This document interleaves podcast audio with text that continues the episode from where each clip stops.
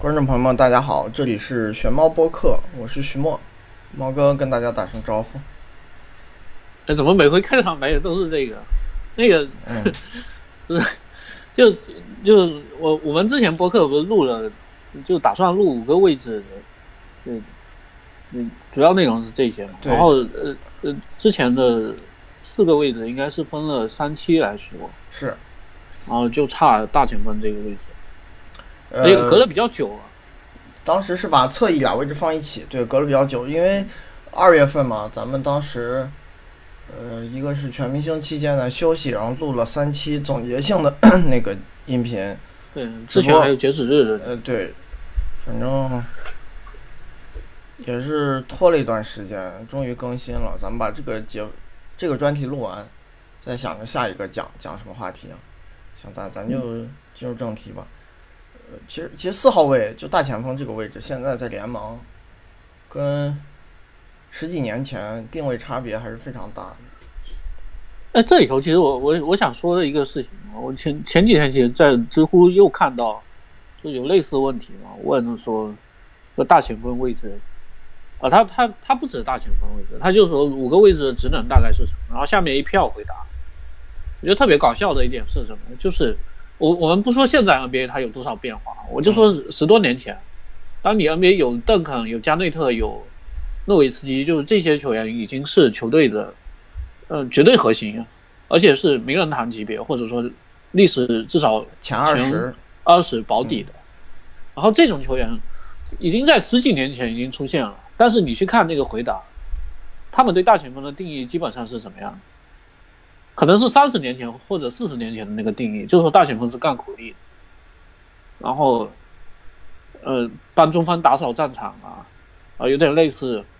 《灌篮高手》樱木花道的那个角色。就你就不说现在变变化多大，你就说十多年前，其实大前锋这个职能已经跟嗯像维基百科啊，或者说是在早年的 NBA 定位已经完全不一样的情况下，居然还有很多人约定俗成，就认为说大前锋位置就应该是干这些事情。然后我我的意思就是，你如果放到现在，那就更不可能是嗯。按照以前那些人所所说的这样，就就说大前锋就是在内线干苦力，然后抢篮板，做这些事情的。这个现在不乏这些球员，就是你在这个位置肯定有这类人，但是他不代表少全很少。对，而且呃，我我觉得一个挺大的差别是，就是因为现在联盟呃对空间的这个需求性。很多以前还是按照那个打中锋、就是打大前锋球员，现在其实在打，就以前很多打大前锋球员，现在在打中锋。对，我们我们我们先按那个，嗯、呃，还是按进攻方式来一个个讲。对。然后第一个面框单打这一项，我我之前在聊别的位置的时候，有有讲过一个概念，就是。以前的球员在做这个低位的时候，嗯，那中锋肯定做的多嘛。但是我们聊到侧翼那那期的时候，其实会发现说，侧翼球员他们在做呃这个事情的时候也做的蛮多的。然后，是不是以前的大前锋在面框单打这个事情上，嗯，频率也挺高的。反正就是不少，他们是个球员都会尝试一下。当然，对对频率对，这个其实意思就是说，这这个意思其实还是，嗯，当你的空间不是特别好，你的体系球不容易打的时候，要求你每个位置都有一定的单挑能力。他不不一定是以前的大前锋，他们的单挑能力会比现在要来的强，而是有的时候你一定要消化球权的时候，可能必须这样做。我这里头看一下这个数据啊。嗯，反正还是对比上赛季的吧。上赛季完整的跟零五零六赛季的这球区别在哪？大前锋，我我这里看，嗯，我们零五零六的时候统计了七十来个大前锋吧，然后有超过四十个人面框单打，每三十六分钟有一次。而上赛季多少？只有二十五个，还是有一些差别的，对不对？嗯。然后这里头又也也是会出现这种情况，就是说，呃，以前的球员他们频繁做这件事情，不不代表他们确实擅长做这个事。你这里头包括你看这有有几个人，什么最典型的就是克里斯韦伯，当时每三十六分钟是三点六次面框单打，但是每次只拿零点六六。对，还有这得分率低的有点离谱了。再往后数，什么奥多姆，呃，卡巴卡帕，特洛伊莫菲，呃，肯扬马丁得分效率都好低。对，然后约什史密斯嘛。对。那这些人都还是技术能力面框都有两次支撑不了左右或者以上。对，就是我我觉得单打你想维持高效就是很难。为什么低位和面框单打这些方式在现代联盟慢慢被舍弃掉？就是人们意识到，当你空间好的时候，打挡拆的团队收益价值远大于一对一的单挑。能做到一对一单挑，这个事情不难做。对，这个事情其实也很重要，分人做。对他最他他最后其要求的是什么？当你战术打不出来的时候，其实还是要有一定的无差别进攻能力但是这种球员其实很少的。你看上个赛季，呃，面框单打超过每三十六分钟超过一次的也就二十五个嘛。我刚才讲了，然后超过两次的有多少？只有十三个。这十三个球员。基本上没有效率特别低的，最低的也就是，嗯，字母哥零点八六分，加里纳里，还有字母哥零点八四，哦，但是这个这个零点八六、零点八四也比以前动不动都是零点六、零点七啊，零点五几要来的好，而且，嗯，他们打的这么多。也有可能会有一些吸引协防在传球的回合。你在空间好的时候，如果对手包夹你，你传出球获得的收益也是更大的。当时大家都没有三分射程，球员不够准，这些问题会导致夹击变得风险很小，价值很大。但现在不是，现在包夹一个传球好的球员，你你很容易付出巨大代价。嗯，然后这里头就是零五零六这个表格也有一个。大前锋位置的面宽大神啊，诺维斯基，啊对，对他他每三十六分钟六点三次是，你即使放在现在也是比所有大前锋都要来的高的，而且每次是一点零三。哎呦，他的整个技术能力我感觉是，呃，超前的，或者说是史无前例的。就是你放放到任何一个时代去比，他的这个处理球的效率，还有完成的方式。我觉得都是个异类，好强，真的好强。这个球员，当当然他就是他的那种面框，跟真正外线球员，或者说你像那个哈登，就就现在的现在的你，比如说上个赛季超过四次的这两个麦克比斯利或者哈里森巴恩斯，这两个其实都是侧翼打法，可能还有一些区别。诺维茨基他有的时候他是比如说在发球线那个位置，他背身接球完了以后转面框。继续单挑这种球，有可能位有点像，对他跟低位有点像。这个人他更像是一种就是，呃，离篮筐更远的，然后由中路发起的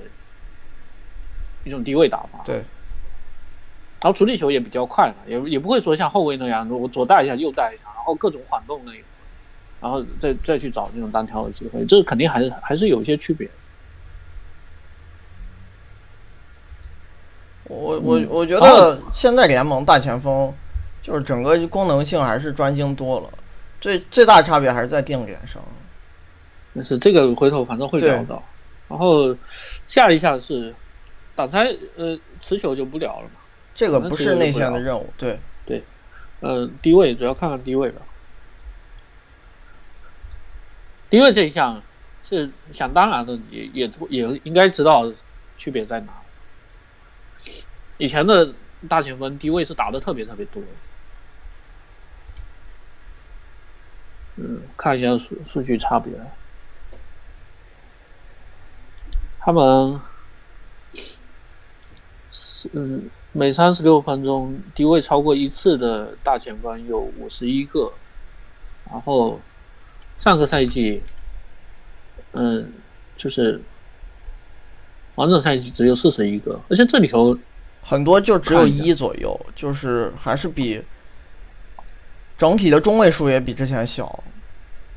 平均是一点七嘛。而而且一样的，跟刚才单挑一样，就是在低位这一项上也会混进去一些效率特别烂，但是还被球队频繁赋予这项任务的球员，什么博古特，还有安东尼奥戴维斯，还有什么维拉纽瓦，甚至是克里斯亨弗里斯，就这种，你你去想他们在那个时候的球风。感觉技术能力非常平庸，没有什么脚步和跳投能力的人，有一些都会在这项技术上占据不小的戏份，甚至还是他这里头做霍华德。嗯，对他他这里头有有几个名字还是比较熟。嗯，对他他这也是这样，就是我们刚才说的一一次以上的，好像四十多对五十多，好像差别不大，但是你你如果。把这个标准往上面设的话，就会感觉差别越来越。你要看中位数的话，差别很大，有可能，呃，十十多年前中位数是二点五、二点六、二点七，现在可能只有一左右。你就比如，嗯，当时每三十六分钟超过四次，有十五个球员，而且有一些球员可能就是，嗯，你就比如说像奥卡福，那个老的奥卡福，嗯，这在在现在肯定只能打中锋的，他当时还是打大前锋。每三十六分钟六点五次，那可能也是因为那只山猫特别弱，然后也需要它这样消化球权，然后每次只能拿零点六八分。还有一些人什么迪奥古这个人后来去 CBA 打球，呃，弗莱都有四点一次，然后跟大家印象肯定还是不一样的。这个四次以上就有十五个，你你现在有多少？上个赛季总共只有五个人。因为大前锋他的他们有有一个情况是什么？是你在强调空间的时候，如果中锋比较拖空间的话，其实大前锋打低位不好打。呃，一样的，就是你，我觉得持球这些方式，你除非你厉害到永远能在很远的地方完成跳投，你就像哈登这样，你你大部分球员是没有这种能力在那么远的地方一对一单挑的。想单挑持球投长两分三分，做到高产且维持效率很难的一件事。那你在单挑的时候，更多的选择的还是往篮下走，就往近框区域的呃地方发起或者突破。那你空间不好的时候，你所有持球方式只要是试图往篮下走，那肯定会受限制。这这每每一个打持球的方式都是共通的，这。如除除非你啊，就是永远能靠跳投解决问题。你你比如说哈登这种打法，他永远在站在三分线外可以持球投的话，那剩下四个人空间好不好无所谓啊，甚至说可以说影响不大，因为他们只要站那儿离你远一些，你这个协防就没法上。那你能在战场这个千里之外解决问题，那是不需要你空间好，但是大部分球员做不到。你然后你你看上个赛季就是我们刚才讲的每三十六分钟超过四次的大前锋，这这里头有几个人，你能够看出来他们是怎么样去避免这个，就是跟中锋同时在场的时候空间有问题。第一个兰多夫，其实他的效率在这五个人当中是最低的，而且今年就没球打了。呃，有一部分原因可能是跟国王，就上赛季这个球队本身就不太计较。怎么怎么好好打，或者是让谁打？包括融化，他不琢磨这个事情，所以兰多夫还是按照原来的方式去打球。那除此之外，另外四个人，波尔津吉斯和浓眉这两个是属于能够在中间区域就解决问题的，而且浓眉还有一部分时间是打中锋啊。这这时候题外话，说他们跟中锋同时在场的时候，这两个因为跳投能力强嘛。有可能不一定非得打到篮下就已经把球投出去了，那这种情况确实对空间的要求比较低一点。然后另外两个是那种揉面团式打法，就格里芬一个，兰德一个，身体好，控球好，能把防守权一路挤到禁禁区附近，然后找找一些出手方式。当然，这两个还有一些区别。兰德他上个赛季搭档的那个中锋其实是个空间型中锋。对，跟跟以前 NBA 的那些中锋还有些区别。所以这以后就是能看出来，以前的大前锋，在那个年代的大前锋，其实在扛主攻这个事情上面，就是发起进攻这这件事，比现在大前锋做的还要多一点。可能在，就就是我我开头讲的这个事，可能在，嗯嗯，比如说七八十年代，特别是麦克海尔还没出来的时候，麦克海尔还是不是已经算是，嗯，就是高产的得分型大前锋里头比较早的一个代表。更早的还有谁啊？埃尔文海耶斯是吗？嗯，但是那会儿整个联盟天赋。水平差异太差异太大了，很多球员啊，佩蒂特有可能是，反正就是这种条件很少。对，以前确以前是会出现说大前锋砍苦力砍的多一点，但是现在不一样，可能十年前就不一样。那十年前就是说他他他们打持球更多，现在还是战术性会更强一点。然后我们现在接下来看一下几个参与战术的方式，嗯，一个是挡拆接球，这个方式。嗯，你就要看怎么比了。他有有一个地方，他那大前锋他比较特别的地方就在这，他打拆接球，有的我会感觉哈，就是就是大前锋，你就比如说他们现在的三分频率已经跟小前锋差不多了，对不对？对。然后甚至有一些球队会给人的感觉是，大前锋跟小前锋就分不清楚，你不知道，嗯。这两个人说不清楚到底谁的职能真的是是就是打这个位置。我随便举几个例子，你比如说像湖人，库兹马跟詹姆斯其实是分不清楚的。还有一些球队，嗯，比如说尼克斯，他诺克斯跟兰斯托马斯打的时候，其实这这也分不清楚到底是谁是打哪个位置。然后好像给人的感觉是说，嗯，就小前锋跟大前锋这这两个位置已经。模糊化了，真正揉在一起。那但是在挡拆接球这项数据上面，其实差别还是蛮大的。嗯，上个赛季小前锋平均的挡拆接球零点二，但是大前锋还是有一点八。就参与掩护这件事情来说，大前锋做的还是多，因为平均的体型还是会大一点嘛。嗯。那你就要看跟谁比了。他们如果是跟小前锋比的话，或者跟其他的外线位置比，他们参与掩护多。但如果跟中锋比又是少的，还是会拉开一个档次的差别的。就中锋平均三点三，他们一点八。嗯，为什么会出现这个情况？其实我们也是讲过了，就是大前锋他们的问题是，如果跟一个空间型的中锋搭配啊，那就那就另说了。但是大部分中锋不是空间型嘛，就是我们在中锋那期栏目里头也说过这个问题。就当你中锋如果是站在篮下的时候，大前锋。挡拆以后能走的方向比较有限，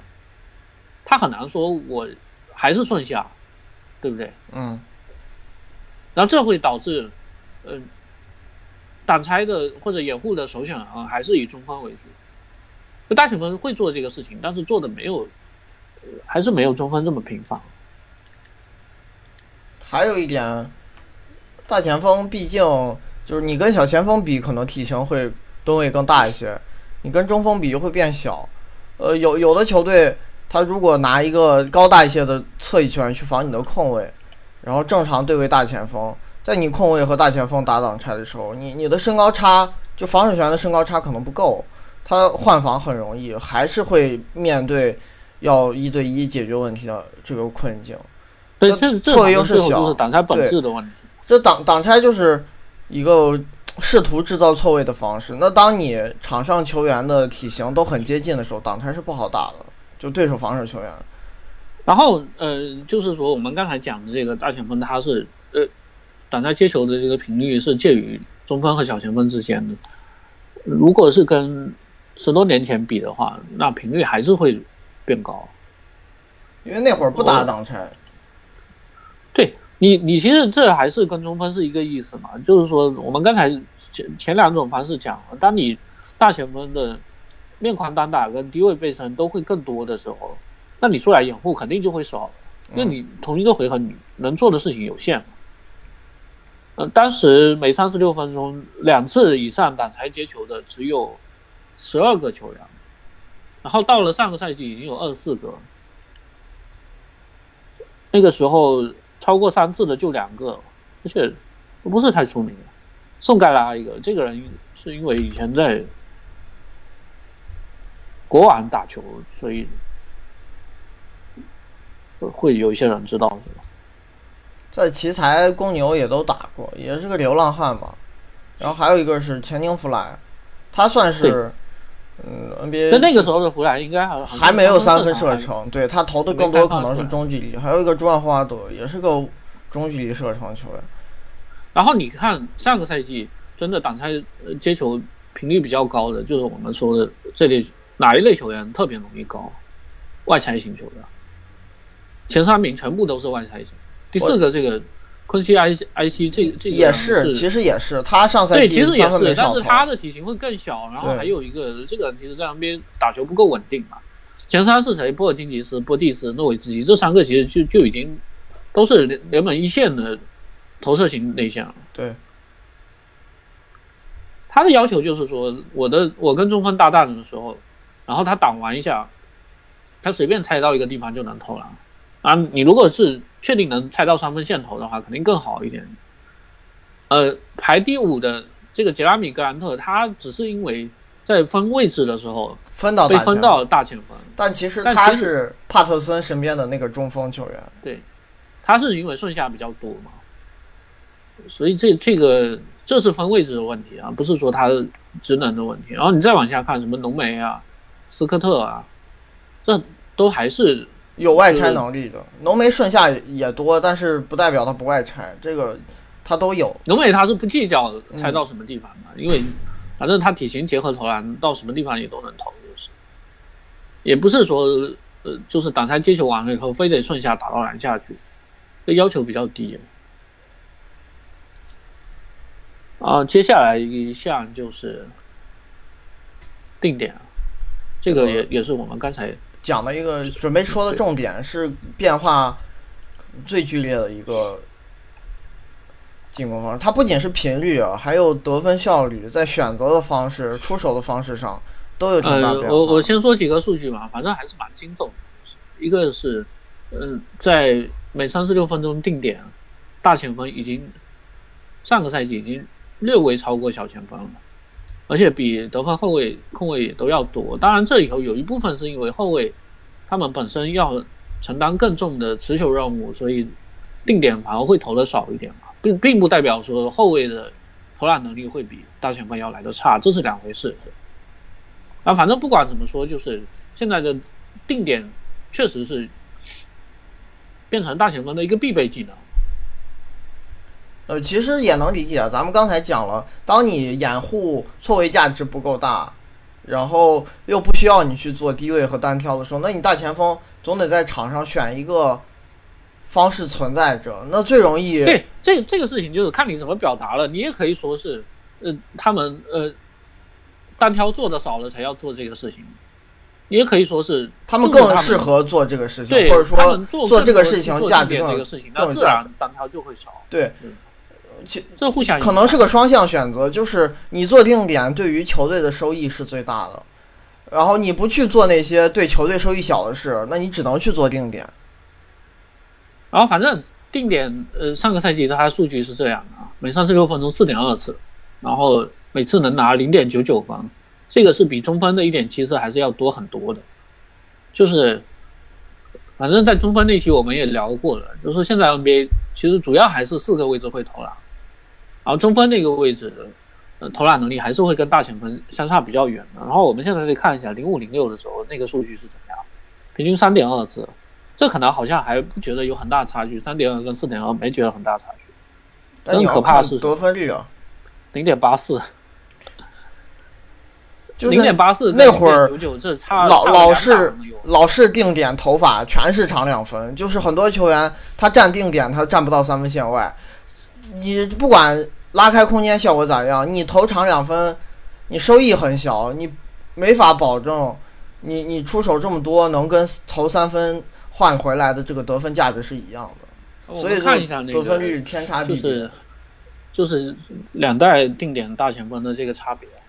每三十六分钟超过五次的，上个赛季有十八个球员，而且这些人最差的就得分率最低的卡明斯基一个。那这个人其实其其实牵制力蛮好的，而且他是他是不是定点还是被有一些处理球给他拖累了？然后第二差的阿米努零点九五，这个人是经常被放空嘛，然后有的时候能回应，有的时候不行。也也就是说，这些高产的，然后经常做这些事情，效率最低的也都能做到零点九以上。那高的那已经就是高的吓人了，有有一些什么托利弗一啊托利弗一点三亿，然后呃弗莱一点一七，你这个反正名字报出来一点二一，对，就都是投篮大名字报出来都。知道是顶级的空间型内线了嘛。然后你再看以前啊，超过五次的就只有十一个人，而且会出现有一些人就不太准，但这个马绍尔好像还好，生涯末他是，那一年，嗯，他可能是那一年有一些起伏。对，啊，你像是下面克利夫·罗宾逊，然后托尼·库克奇这些球员，其实是有有一些是早期，呃，他们可能有些年份三分还可以，但是但你能看出一个趋势可，能过了巅峰期。我我觉得有个趋势挺典型，就是你看以前投定点投的多的这些大前锋，还是比以前投定点投的少的人得分率高。就是可能当时掌握了三分射程的人都集中在前半段了。你看后面这些得分率也不行，投的也不多的人，是，他是这样，他就是说，真正最多最多干这些事的，有几个确实厉害，拉德马诺维奇能够做到产产量跟效率兼顾嘛。我蒂姆看一下，托马斯一个蒂姆托马斯，这个拉德马诺维奇，都都是当时有名的三分射手了。对，马特班纳，邦纳，呃，拉普伦茨这个人其实其实打中锋也打了蛮蛮久的，反正就就是这些球员，那诺维茨基他是因为他要干更多别呃，当时的任务和现在不一样，那会儿他还是主攻手居多，参与定点比较少的那个角色。但他得分率其实还是没问题的，他只不过是就是相对来说主攻要砍得多一点，定点机会就会少一些嘛。哦，你这里头就是，呃，大前锋确实高产的有一些人，那反正分两方面讲啊，就高产有一些人他们确实高效啊，有可能在当时会被评价为比较软。然后我我觉得这这个就是他们还是做到精装了。啊，比较可怕的地方是在哪？是在每三十六分钟四次到五次左右，有一批特别低效的人啊，就零点九都到不了的。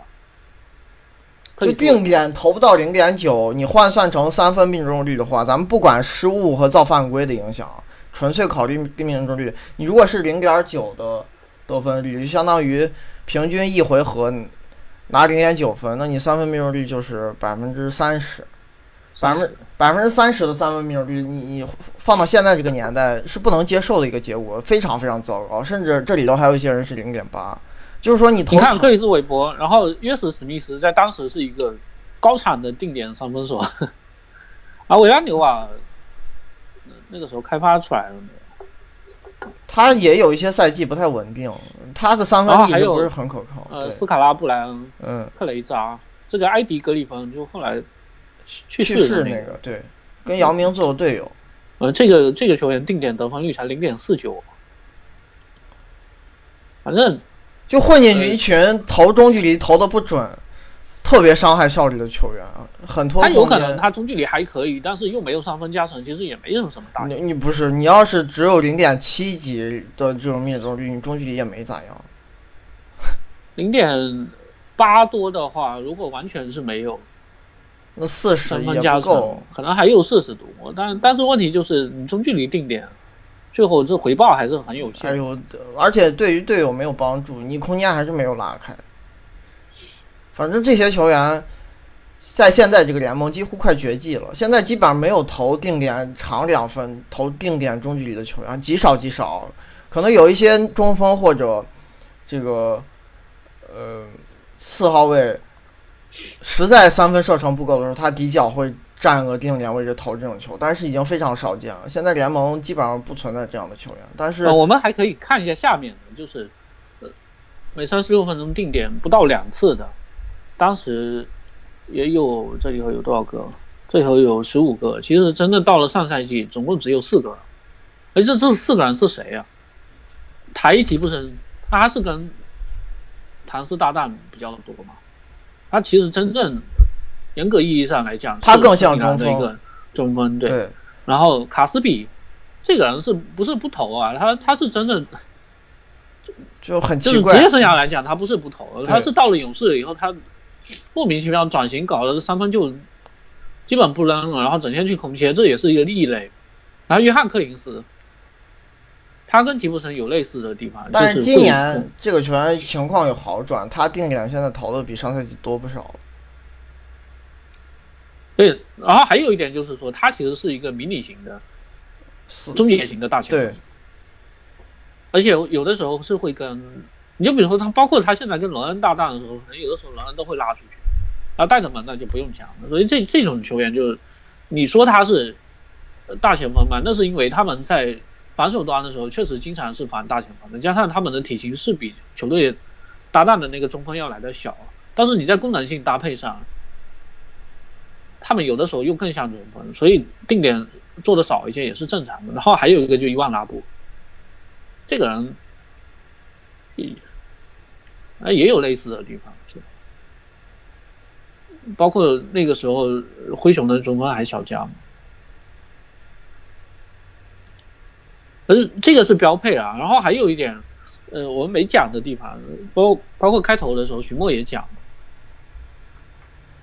就是你你如果是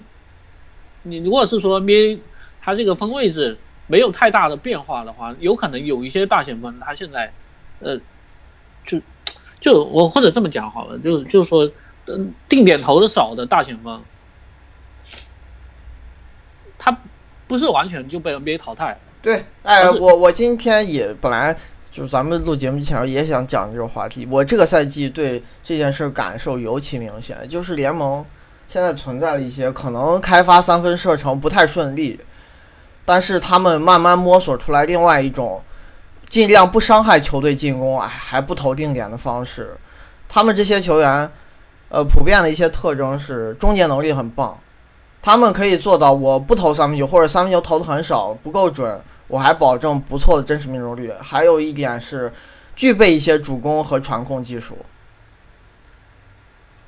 偶尔打一打错位的单挑，或者参与一下掩护。现在联盟还有一些这样的大前锋，他们可能做不到一流的进攻影响力，但是绝对不会伤害球队，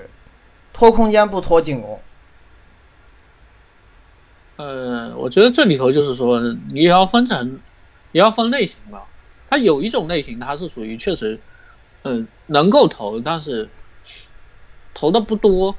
然后也没特别准，牵制一把，米尔萨普，嗯，呃，塞塞蒂斯扬，对，但是这俩人，但是对，但是这些人你你不能你不能严格意义上来讲说说他们就是中锋的射程，是不是？是，呃，但是他们在大前锋里的射程不够，就是肯定，不是大前锋射程平均线以上的。呃，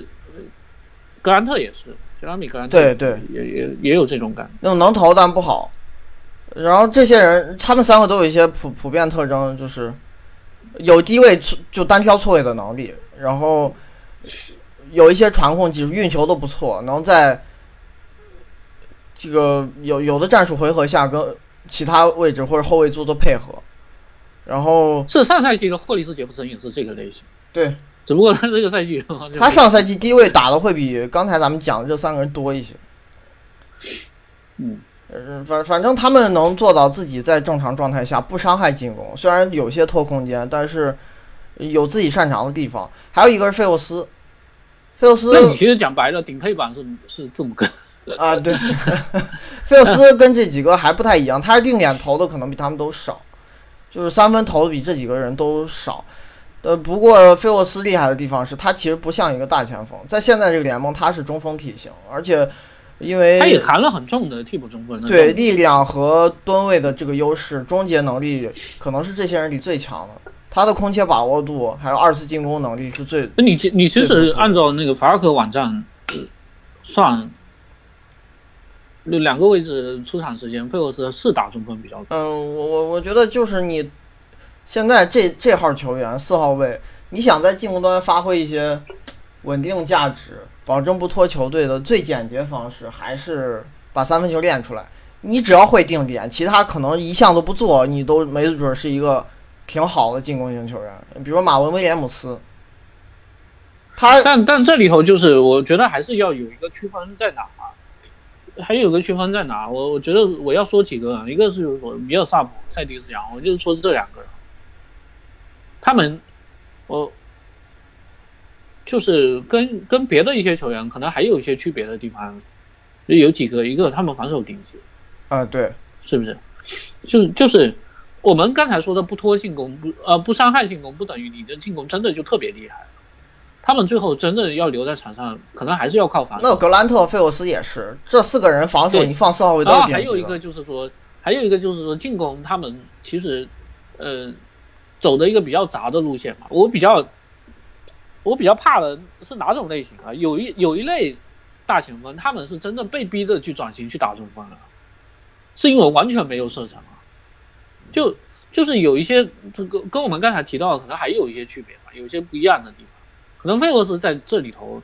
怎么讲呢？他费沃斯他他的问题其实是在于他本身体型已经是符合现代中锋的标准了，只不过你这球队有一个更厉害的中锋，逼着他有些时候去打大前锋，这还不太一样。但是，但是还有一类球员，他们是属于什么情况呢？比如说，如果放在零五零六赛季，那就是打大前锋。但是到了现在 NBA，他们打不了大前锋了，只能去打中锋。你比如说，呃，特里斯坦·汤普森，嗯，这个人刚刚选进来的时候，就是位置挂的就是大前锋。对，但是你后来发现他打着打着，他只能在篮下终结的时候，没办法，是不是？就你那你你包括拉里南斯也也会存在这个问题嘛？就你那你非得让南斯跟汤普森搭档，他们也不是不能搭，但是这样搭的话肯定是会伤害进攻，而且主教练不是非不得已的情况下，就希望说还还是尽量两个人错开去用。以前的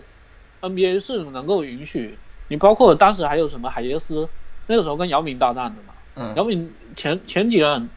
搭档，你不是斯科拉是后来其实离开姚明以后才才开发出三分球，但不管怎么说，这个球员能力还是强一点。更早的时候，什么卡托啊，然后海耶斯啊，这些人就是还有维瑟斯庞，威瑟斯庞类型还不太一样。但那个人人是一个低位型小前锋，嗯，大前锋，他也是没没射程嘛。其实没有，反正我我就这个意思，就是说那个时候他有可能一些两米零三、两米零六，就是大前锋体型的球员没有射程没关系，我选进来就是当成大前锋来用。特里斯坦·汤普森以前跟莫兹戈夫搭档内线的时候也这样使过，但是你到了现在 NBA 的时候，你越来越发现这类球员可能只能去打中锋了。那他也可能又没有我们就是刚才提到的那些人讲的那么多才多艺，是不是？呃，就你米尔萨普普和塞迪斯扬有一些有一点，他是从呃更高产的主攻手退化下来的，就是他早年会打的比现在多很多主攻，现在已经气氛僵了。呃，本来技术底子就好，大部分球员可能没有这个技术底子。然后还有一个就是很典型的，就法里埃登，这个球员以前在掘金的时候巅峰期就是打大前锋的，总是跟中锋搭配啊，但是也不觉得有很大问题嘛，是不是？因为他确实活力也好。但你现在看在火箭，啊，刚刚来火箭的时候正好碰上卡佩拉受伤，那就这就反正也是顺应形势，就当成中锋来用。呃，终结数据也还不错，防守就另说了。这个也是符合他现在的一个定位的。然后等到卡佩拉出来的时候，一度德安东尼是有这个尝试让两个球员去搭档，甚至还搭了两场首发。当时问答也有人问我，结果我去查一下数据，我就发现几个问题：一个是他们两个同时在场的时候，进攻效率是不错，但是靠接近百分之五十的三分命中率撑起来的。那我我就有这个怀疑，就觉得说是不是能够保证？然后看场面又发现，确实还是非常非常影响空间。不过后来那题打完了以后，基本上这两个人就没有怎么一块打了，还是一个轮换竞争的一个关系。那你你再比如说像乔丹贝尔也也是这种类型的嘛，是不是？嗯，你就放以前打大前锋没问题啊，因为大家都没有这个需求的时候，都无所谓这些事情。但但是现在不行，就你宁可牺牲体型，然后增加一些换防弹性，也不愿意让他们真的去再跟另外一个高大内线去打仗。然后顶配版就是哈雷尔是吗？就在这这这些球员里头，可能进攻上最好。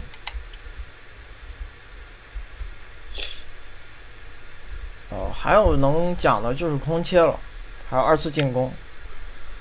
让我看一下啊，切二次进攻，因为手递手跟无球掩护是外线球员的专长，内线不太做。对，空切其实变化频率比较小。一点四，当时是多少？当时这项倒是频率变化不大，但是有有一点区别就是，我觉得当你空间好的时候，大前锋可能也更容易空切。以前都堵在一团，有可能场上有三四个不会投篮的时候，空切这项打法，他能获得的收益和上限更。更更差，现在会相对来说好一些。大前锋有一些球员，他的问题就是，当你体型不够的时候，就空空空切，有时候跑出机会，或者跑出机会比较难，跑出机会放进球也比较难。你你个子矮嘛，容易受协防干扰。他不像中锋球员，就空切频率明显是吊打其他位置的。这个位置跟十多年前比差不多，频率上。呃，还是一个业余工作。对，就有有一些特例啊。当然，这联联盟里头，就是你像约翰·柯林斯这种运动能力爆炸、手活还特别精巧的这种迷你型的而且这里头还是会出现这个问题。你柯林斯到底是在在老鹰是算中锋还是算大前锋，说不来对，但是他厉害的地方就是我这么矮，空切能打出这种表现也是本事。你毕竟。身体条件有他独到之处，运动能力好是有助于你在篮筐附近作业。对，而且技术也挺好，我觉得他镜框的终结手法也不差。就是作为一个合格终结者或者一一流终结者，他掌握了多方面多方面的优点，不仅是能跳能跑，手活对抗也都都还可以。这一点跟那个哈雷尔有点像。再有就是进攻篮板，这个也是一个杂项。就是我觉得这种项目，你现在可能抢的比以前少也正常，因为大家都往外站去做定点了。你跟三分球说白了是冲突的项目，你很难兼顾起来。现在联盟四号位冲抢进攻篮板还是会比以前稍微少一点，但是最后这个这冲抢进攻篮板的效果还是看个人。它它是一项。就是你自己会抢，能力强，就能帮球队的事儿。他，他是一项个人任务，不像防守端嘛，就保护篮板那个是个团队任务。这个就是你，你这个球员要特别能抢，那他可能这项优点能保持很久很久。反正整体来说变化不大，而且会出现一个情况，当时可能大前锋抢进攻篮板的那个频率是会比现在要来的高。那因为现在都站出去投三分了，但是得分率没有现在高。嗯。说明空间好了，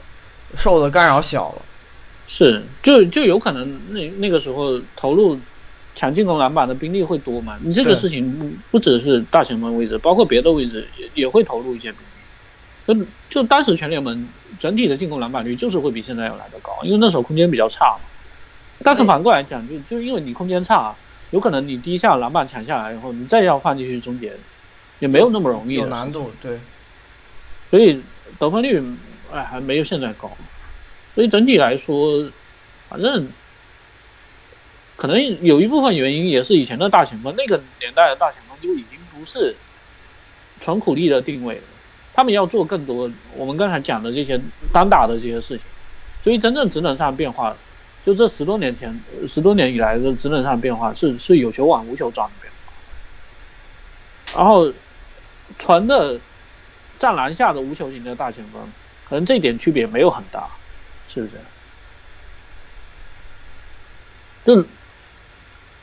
反正就两个年代，可能都已经不太强调这些事情。然后最后还有一项，这个快攻这一项，其实这个区别还是挺大。